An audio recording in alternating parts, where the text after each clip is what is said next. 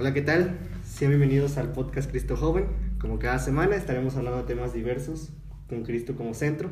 Y como cada semana me acompaña mi amigo, mi hermano, mi carnal, Pedro Pedro, ¿cómo estás? Hola Edgar, ¿cómo, ¿cómo, estás? Qué gusto volver a estar aquí en un episodio más. Este es el episodio número 8, en el cual, este, pues, ya estamos... ¿Sí es el 8? Es el 8, sí. Lo viste con los ojos de... Te equivocaste, pero no, es el episodio número 8 en el cual, pues, tenemos una invitada ¿Y quién nos acompaña el día de hoy? Que por primera vez cabe resaltar que, que vamos a tener solamente una invitada, porque normalmente hay de a dos o de a tres aquí. Por pero por llegar tarde. nos acompaña Ali. ¿Cómo estás, Ali? Hola, mucho gusto a todos los que nos escuchan. Mi nombre es Alitzel. ¿Qué significa niña sonriente? Ah. Sí, es cierto, estaba muy sonriente ahorita. Estoy muy nerviosa. bueno, Alitzel estuvo en el movimiento de jornadas. Ajá, así es. Estuvo cuatro años más o menos. Y hoy vamos a hablar, no de jornada, no vamos a hablar de, de, su vida pastoral, no vamos a hablar de eso, vamos a hablar de, de un encuentro particular que ella tuvo, que se llama Mochilazo Jesuita. Entonces ella nos va a explicar qué es el Mochilazo Jesuita, por qué se animó a vivirlo y todo eso que nosotros estamos muy interesados de saber. Bueno, el Mochilazo Jesuita es una actividad eh, que se realiza para jóvenes entre 18 y 30 años de edad que quieren buscar como un sentido en su vida, ¿no? En el cual pues se tiene la oportunidad de visitar comunidades indígenas en las cuales pues literalmente te comparten todo. Te comparten desde su casa, sus tradiciones, su lengua, su comida, su propia vida, ¿no?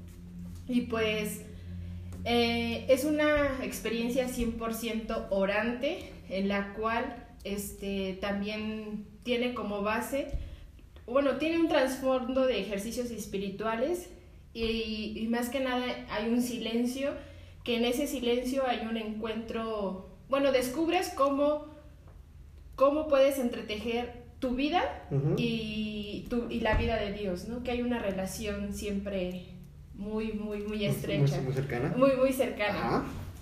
Mm. Bueno, dices que es, es, en comunidades indígenas. Así es. ¿Tú lo viviste hace más o menos cuánto tiempo? La viví en diciembre. En diciembre. En diciembre del 2019 en Yagualica. Yagualica. Yagualica es municipio de Huejucla, Hidalgo. Ah, hasta el norte del estado. Ah, no sé si queda. Pero sí, por allá. Ah, sí. Clases de geografía con Edgar. No, conozco, no, sé qué onda, pero sí por allá. Hasta Yagualica. Hasta Yagualica. Ah, ok, muy bien. Este, bueno, aparte de que, pues, bueno, visité esa, ese municipio, pues también es una experiencia que te reta físicamente, porque okay. pues literalmente cargas con una mochila en lo que tú crees que llevas lo, lo, necesario para sobrevivir una semana. O sea, llevas que, bueno, yo cargué que con una chamarra, que con una sudadera, Ajá. Que con unos buenos, te unos buenos, unas buenas botas, porque uh -huh. pues había que caminar todos los días. Este, repelente, bloqueador, jabón, bueno, sí, los el jabón era por el champú y por si te podías bañar, ¿no? Porque claro. no todos los días podías hacer eso. De hecho, ya agarró la costumbre, Ali, de no bañarse. ya, bueno, medio Ya, huele aquí el foro. Sí, ya. Si esto tuviera un orden. es cierto. Cuando salgan los videos 4D en YouTube, vamos, vamos a, este, oh, sí. a meter esta imagen. pero llevé muchas toallitas húmedas, o sea, no me bañaba con agua, pero a veces me daba bañitos con... con las toallitas húmedas. Sí. Y las señoras de ahí de, de la comunidad viendo la rara, así como, ¿por qué señorita no sabe eso? Pase al baño, señorita. Hay civilización. No, sí, en buena onda sí se ven muchas Ah, cosas. claro, Sí, sí, sí. Digo, eh, yo, yo, yo invité a Ali porque pensé que era este, más o menos algo parecido a misiones, pero ya después me explicó que, que no. Pues por eso le estoy preguntando pues de qué, en qué consiste. Sí, eh, bueno, en esta parte de que comentas de que tenías que visitar pues estas eh, comunidades, eh, ¿cuál fue eh, como algún ejemplo que te haya marcado o alguna este, experiencia que hayas dicho así como de esta fue la más fuerte o fue la que más me, me impactó en durante todo este proceso que, que fuiste? Pues en realidad siento que toda la semana aprendí cosas diferentes. ¿no? Pero al final, como que todos los días Dios me iba diciendo algo muy en particular. Por ejemplo, el primer día, literalmente, fue como me dijo, acércate, ¿no? Acércate a mí. Y dices, ¿cómo lo descubres esto? O cómo te lo dice. O sea, pues es que tienes que hacer te concentras y pones todos tus sentidos dispuestos a escuchar, a oír, a sentir, a oler, que lo que, que la señora cómo va vestida, cómo está calzando, qué dijo, qué no dijo. Bueno, eso que no dijo, pues no lo puedo, pero, pero sí lo ves, ¿no? Entonces, a mí el primer día Jesús me dijo, acércate. Así literalmente fue acércate. El segundo día fue guarda silencio, o sea, no, cállate, como se deja de estar pensando otras cosas y guarda un silencio no solamente el, no hablar, sino un silencio interior. El tercer día fue afiánzate en mí, o sea, afiánzate, Ritzel, o sea, de verdad cree en mí con todo tu ser, ¿no? Y, y el, un cuarto día me dijo, salte de tu zona de confort. Y yo así de, ¿what? Es como un, como un pequeño acordeón, no solamente para mi vida, sino tal vez a alguien también le puede servir esto, ¿no? Y pues creo que te digo que pues todos los días aprendí algo, algo siempre me dijo Jesús y una de las cosas que se me quedó, de, de, toda la experiencia que se me quedaron muy marcadas fue el día en el que en una comunidad que se llama uh, Oxeloco, este, la, las personas se reunieron para despedirnos y todos llevaron flores, este, arroz, este frijol, o sea, lo que tenían en casa lo llevaron para despedir para despedirse, ¿no? Y fue así de no manches, o sea, yo no les yo no traje algo para darles a ellos y sin embargo ellos lo poquito lo poquito te lo daban con todo el amor, así. O sea, no no se reservan nada. Dices que tuviste una mochila durante todo el, el, nos quedamos justo en ese punto. Ah, sí, Quiero retomar eso. Dices que echaste todo lo que tú creíste que era indispensable. ¿Te sirvió? Sí, sí me sirvió bastante, o sea, pero siento que pudo, pude haber viajado más ligera, ¿no? O sea, o sea hubo cosas en las que exageré y pues la neta hubo recorridos o días en los que me pesó mucho la mochila, o sea, se me marcaban aquí los hombros del pesor y porque aparte no eran como caminos o senderos que, ay, está súper planito, ¿no? Eran así, ajá, subías, luego bajabas, volvías a subir, bajabas. Hubo un día en el que llovió y literalmente el suelo estaba súper resbaloso y era como que la, la, mochila como que en lugar de hacer como amortiguar, era como que te hacía que te... Ajá, como que te resbalaras, ¿no? Y ese, ese trayecto a mí en lo personal sí me... Sentí que se me complicó un poco, ¿no? Sí.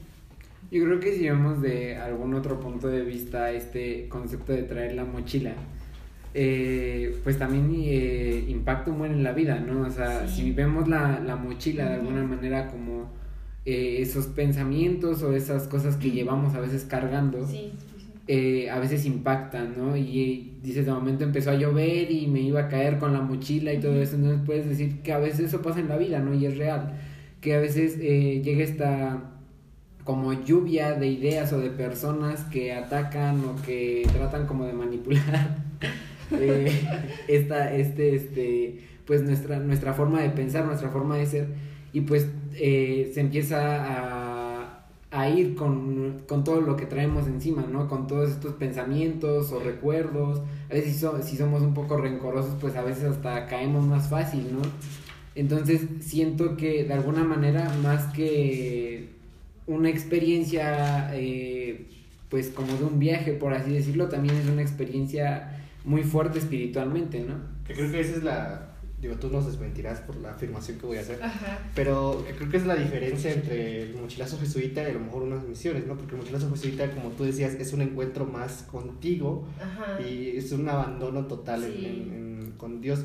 Yo he vivido desiertos donde literal no, es, no está tan pesado porque son, es un día nada más y estás abandonado, o sea, no tienes celular, no tienes nada, y estás tú solito platicando con Dios, y son, no sé, en ese momento fueron como cinco horas, tres, cinco horas, y yo no lo sentí, pero no, no se compara con, con, lo que tú viviste en ese proceso. Ahorita que, bueno, tú ibas a decir algo sobre la, sobre la mochila. Ah, es que lo que decía Pedro. Pedro es real, porque no solamente cargas a veces con la mochila y cosas materiales que llegabas ahí, sino también llevabas como cargas que habías dejado acá nombres, no sé, de personas, que tu trabajo, que la escuela, que tus preocupaciones o que tu proyecto de vida ya no está marchando como lo habías planeado. Entonces todas esas cosas pues las traes en tu cabeza y también era parte del pesor que a veces no nos dejaba avanzar o, nos, o no te permite contemplar a Dios de otra forma. Bueno, así yo lo sentí, ¿no? Entonces, este, una pregunta. Ajá. Dices que la gente de las comunidades iban a, cuando terminaron, iban a dejarles cosas y todo eso. Ajá. Voy a retomar esto al final, pero ¿ustedes hicieron algún tipo de servicio en esas comunidades? Mm. ¿O solamente iban a abandonarse en oración o lo que fuera de estos días? Mm, bueno,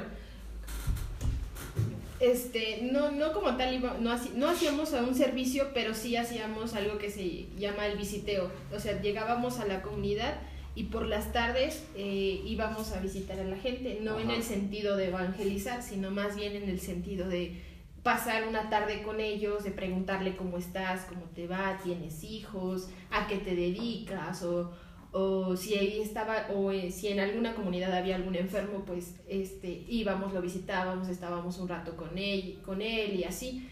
Y pues la verdad que en esas actividades también descubres muchas cosas porque pues la gente también es muy amable, o sea, no había casa en la que no visitaba y no nos ofrecieran algo, que un café, que incluso en una casa a mí me dieron para que trajera huevos a mi casa. dos, dos, dos, huevos, de verdad dije, ¿qué voy a hacer con esto? O sea, no me lo puedo llevar. Pero pues lo, a otra cosa en la que fui regalé esos, esos, esos huevos. Tenemos más que nos puedan escuchar de quién le regaló los huevos a Litzel, o le vuelvan a regalar huevos. Gente que nos escuche en, en Yaguahuitla. Ahí este, los huevos de Litzel los regaló a otras personas. Es que no podía llevarlos, me podían romper. Entonces, damos para entender tu día a día. ¿Te levantabas? Eh, bueno, se quedaron en alguna casa, supongo. Sí, sin, en, a veces nos, ajá, el catequista de la comunidad en la que visitábamos, a veces nos ofrecía su casa o bien en la parroquia si estaba como en condiciones para que nosotros nos pudiéramos hospedar. Dentro de la mochila también cargaba con mi sleeping, entonces, o sea, donde iba lo, lo montaba y al otro día lo primero que era, era despertar, hacer oración este, se nos daban los puntos que íbamos a, a, meditar durante el camino y pues ya nos dedicábamos a guardar la maleta. Curiosamente los primeros días a mí mi maleta me pesaba muchísimo y los últimos días aprendí a organizar bien mi maleta y se me hacía un poco más ligera. Entonces dije, ah, hasta en esto se, me está cobrando sentido, o sea que si le dedico bien a, algo, a una situación, posiblemente la, la, solución está en ese mismo lugar, más que no, no, estoy, no, lo, estoy viendo. no lo estoy viendo. Y eso pasa justo como dice Pedro en la vida eh, en general, o sea, a veces cargamos con cosas que no deberíamos estar cargando y las traemos y nos pesa la mochila de la vida y de repente, justo como tú dices, tenemos planes de vida, a lo mejor nuestro plan de vida no está, no está este, ajustándose como nosotros creíamos. El podcast no crece de momento. El, podcast no deja de escucharlo la gente. este, ya no nos escuchan en Estados Unidos. Ya no. Yo vine por eso. Quiero hacerme internacional. Bueno, regresando al punto. A veces las cosas no, no están saliendo, pero es justo porque no las estamos viendo de la perspectiva correcta o no lo estamos acomodando de la manera correcta. Creo que, digo, supongo que hasta la mochila tiene un sentido en, en esto del mochilazo jesuita. Mi siguiente pregunta es, ¿cómo te llegó la invitación del mochilazo? Curiosamente me llegó por las redes sociales. Yo hace mucho tiempo le había dado like a una página que se llama Vocaciones Jesuitas. Entonces, este, pues, yo veía lo que subían, lo que posteaban, ¿no? Entonces, por eso de junio, no, mentira, como por eso de septiembre salió la convocatoria. Y como es una experiencia que sinceramente sí llama mucho la atención, pues los, los lugares se agotan así. Incluso hay como varios filtros, no filtros, bueno, sí un filtro, o sea, mandas tu, bueno, mandas la, tu solicitud y no luego luego te resuelven y te dicen, ¿sabes qué? Sí, sí, sí, te aceptamos, vete, ¿no? no, este, sí se tardan un poco porque, pues te digo, son varios los que quieren ir y pues solamente eligen a unos cuantos. De hecho, somos, bueno, en, diciembre vivimos la experiencia solamente en Yagualica, 10 mujeres y dos religiosas que nos acompañan. Y venían pues de diferentes estados, de Durango, de Puebla, de la Ciudad de México, digamos que te, tocó la bendición de que no estaba tan lejos, Ajá, o sea, no estaba tan lejos, estaba aquí propio en mi, en mi estado. pero también una de las cosas que, o sea, me dije, no, no inventes, o sea, este municipio está dentro de mi estado y no mm. lo conozco, o sea, hay pueblos que están tan hasta por allá, lejos de aquí, de, del centro de, bueno, nosotros estamos en Pachuca, y dije, en realidad, según yo, muy mexicana, muy, muy orgullosa. Ajá, muy orgullosa y que me digo que conozco de guapangos, que me gusta bailar guapangos y cosas así. Y que me gusta todo, muchas tradiciones, o sea, amo tradiciones que se celebran aquí en nuestro municipio, bueno, aquí en nuestro estado. Y este, digo, no, o sea, de verdad para mí fue una maravilla conocer esos lugares y conocer un poco más de cómo viven también, pues también pude observar mucha tristeza, perdón, este, mucha, mucha pobreza, pobreza que, que verdaderamente duele, que, que te pone mal y, y, y, me, y, sí me viene como con la idea de que en algún punto quiero volver y no sé, aportar algo, poder hacer un poco más, no solamente, pues no solamente ver, ¿no? Porque pues ellos, para, incluso hay comunidades en los que para ir a a la escuela tienen que caminar a otro, tienen que caminar y en buenas distancias, ¿no? Este, y pues la verdad, como que mucha de la gente de allá, sus proyectos de vida solamente se centran en ser mamás y tener hijos. Sí. O sea, y como que digo, ah, o sea, eso, eso te digo, lejos de desearle, o sea, a veces pensamos que la pobreza está chida, ¿no? Porque dices, ellos son o sea, no, es que a veces decimos, es que con, con, muy poco se puede ser feliz. Pero no te pones a pensar más allá de lo que conlleva todo eso, ¿no? Y creo que es importante de, de todo eso. Eh, de hecho, es lo que te iba a preguntar ahorita, que era, eh, fuiste al municipio, ¿no? De, de, Yagualic, de Yagualic. Pero, este, estuvieron en varias comunidades, o sea, estuvieron caminando durante todas esas comunidades de, este, de por ahí comunidades, me imagino, más céntricas, que pueden ser un poquito más, eh, ¿cómo les podemos decir?, turísticas de alguna manera, y algunas comunidades más eh, pobres, o la mayoría todas eran totalmente... No, todas las comunidades que visité eran comunidades indígenas, o sea, no, no había una comunidad que fuera más céntrica que la otra, o sea, todas eh, vivía pobreza, este, o sea, hay, todas las comunidades hablaban náhuatl todas. O sea, en algunos lugares se, se, dificultó mucho mantener una comunicación, con, la, con, la gente de ahí, ¿no? Pero lo curioso es que ellos te, te, entienden y a medida de lo que ellos entienden te responden, ¿no? O sea, los mensos somos nosotros porque no, no, logremos, no logramos como entender. entender. lo que ellos te dicen. Sí, y a veces creo que igual es esa parte, ¿no? Que podemos como meter aquí que es que a veces eh, estos llamados que a veces tenemos eh, divinos, estos llamados de Dios, que a veces eh, nos da y que nos intenta dar, a veces nosotros somos así en la vida, ¿no? Y no los entendemos, y por más de que Él trate de explicarnos, así como esas personas, yo creo que trataban como de explicar de una u otra manera el hablar con ustedes, a veces nosotros no entendemos, ¿no? Y bueno, se me hace muy interesante todo este concepto del que nos estás hablando porque realmente son cosas que nos impactan en la vida y que nos impactan de alguna manera, este, pues, eh, muy internamente, ¿no? Y como decían, más que a lo mejor ir a vivir es más un desierto, como comentaba Edgar, el abandonarte y empezar a reflexionar sobre ti. Como dices que poco a poco vas a ir mejorando en tu vida, ¿no? Porque dices, de momento sentías la, la mochila muy pesada al principio. Y después como la fuiste acomodando y la fuiste este pues de cierta forma encontrando una manera para que se fuera aligerando. Pues sí es una forma en la que dices realmente cambiaste algo y a lo mejor no sé qué nos podrías comentar que puede, que cambió de tu vida un antes y después de esa experiencia. Una Ali antes de eso y una Ali después Pues creo que todo está ya en proceso, ¿no? Tampoco es de que por arte de magia mi vida ahora sea mucho mejor, pero creo que soy más consciente de lo que tengo.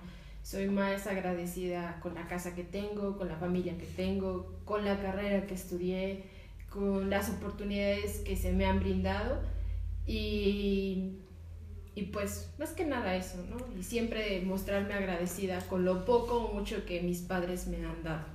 Exactamente. Que, que, de hecho, esto lo hemos repetido creo que en casi todos los podcasts, que siempre viene de una emoción.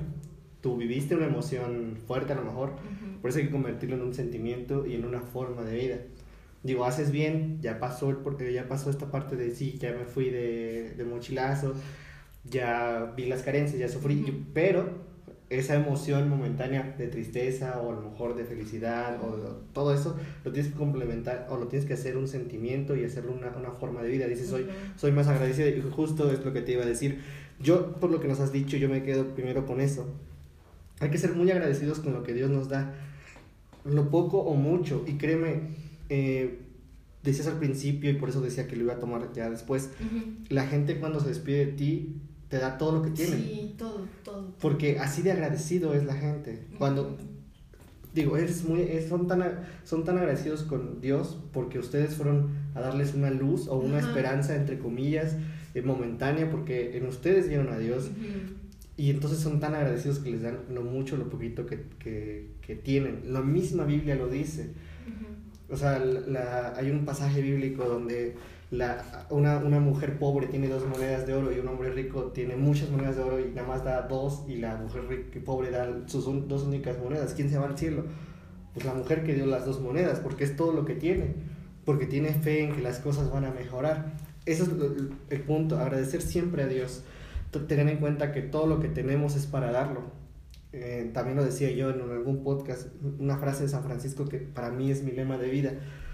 De esta vida no te vas a llevar nada de lo que de lo que recibas, solo lo que has dado. Es decir, todo lo que tú des, eso es lo que allá arriba el Señor va a decir, ah, bueno, Alitzel, ¿qué hiciste de, de Ah, pues tengo un millón de pesos, no sé, ah, sí, sí, sí, sí, ah, pero ¿qué hiciste por los demás? Este, nada. Ah, fíjate.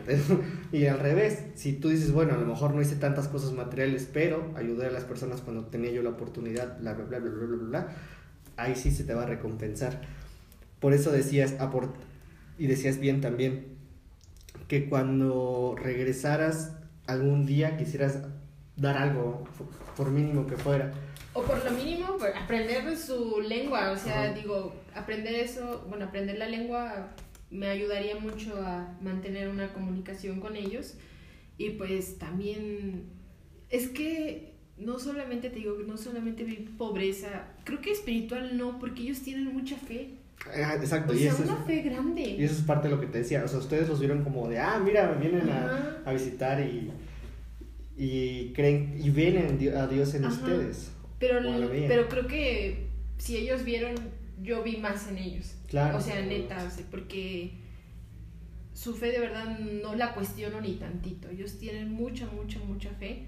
Y también a eso voy. Cristo no conoce de fronteras. O sea, hasta los lugares más lejanos que podríamos decir, está Él y se hace presente en sus vidas.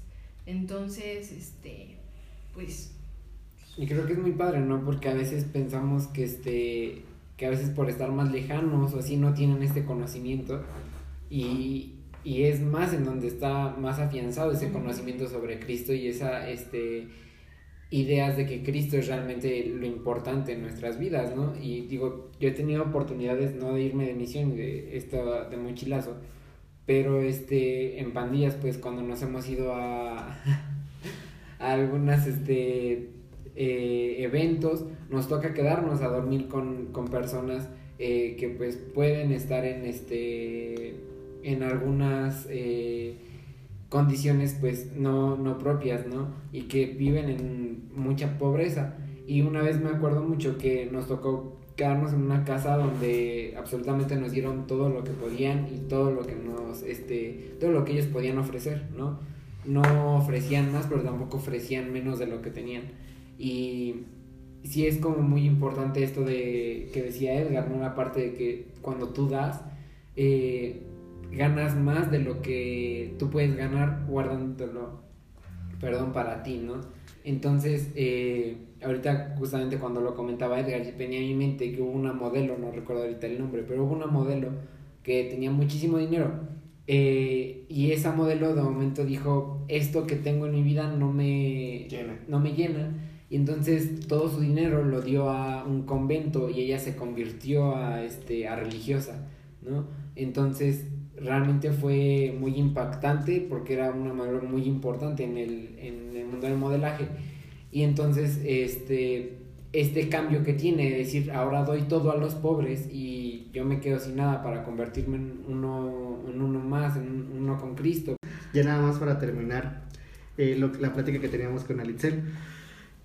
Y recordando nada más, porque estamos grabando este podcast previ, este, un poquito antes, o este día, hoy, hoy que se suba, es este Domingo de Ramos. Entonces, pues ya empezamos la semana más importante para la Iglesia Católica. Mm. Nada más para terminar.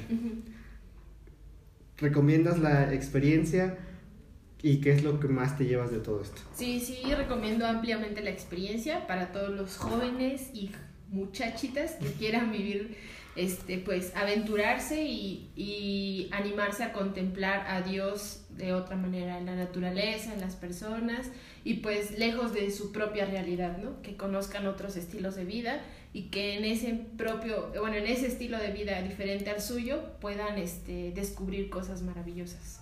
Y pues que hagan mucho ejercicio previamente, lo van a necesitar, Y, y- y- sinceramente. y tú haces ejercicio, tú, tú corres. Imagínate, corro. imagínate uno que no hace ejercicio, ¿cómo le va a ir en esta experiencia? O sea, sinceramente yo iba muy, dije, iba muy segura de mí en ese aspecto, pero no, o sea, no. Necesitas más condición Sí, física. sinceramente sí, mucha, demasiada. Pero bueno, también aprovechamos esto para hacer una reflexión de nuestra Sí. vida, como todo en esta cuaresma que estuvimos haciendo reflexión.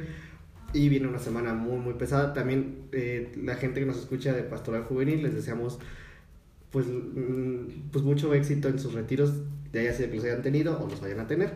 Y le damos muchas gracias a Alitzel que nos estuvo acompañando el día de hoy.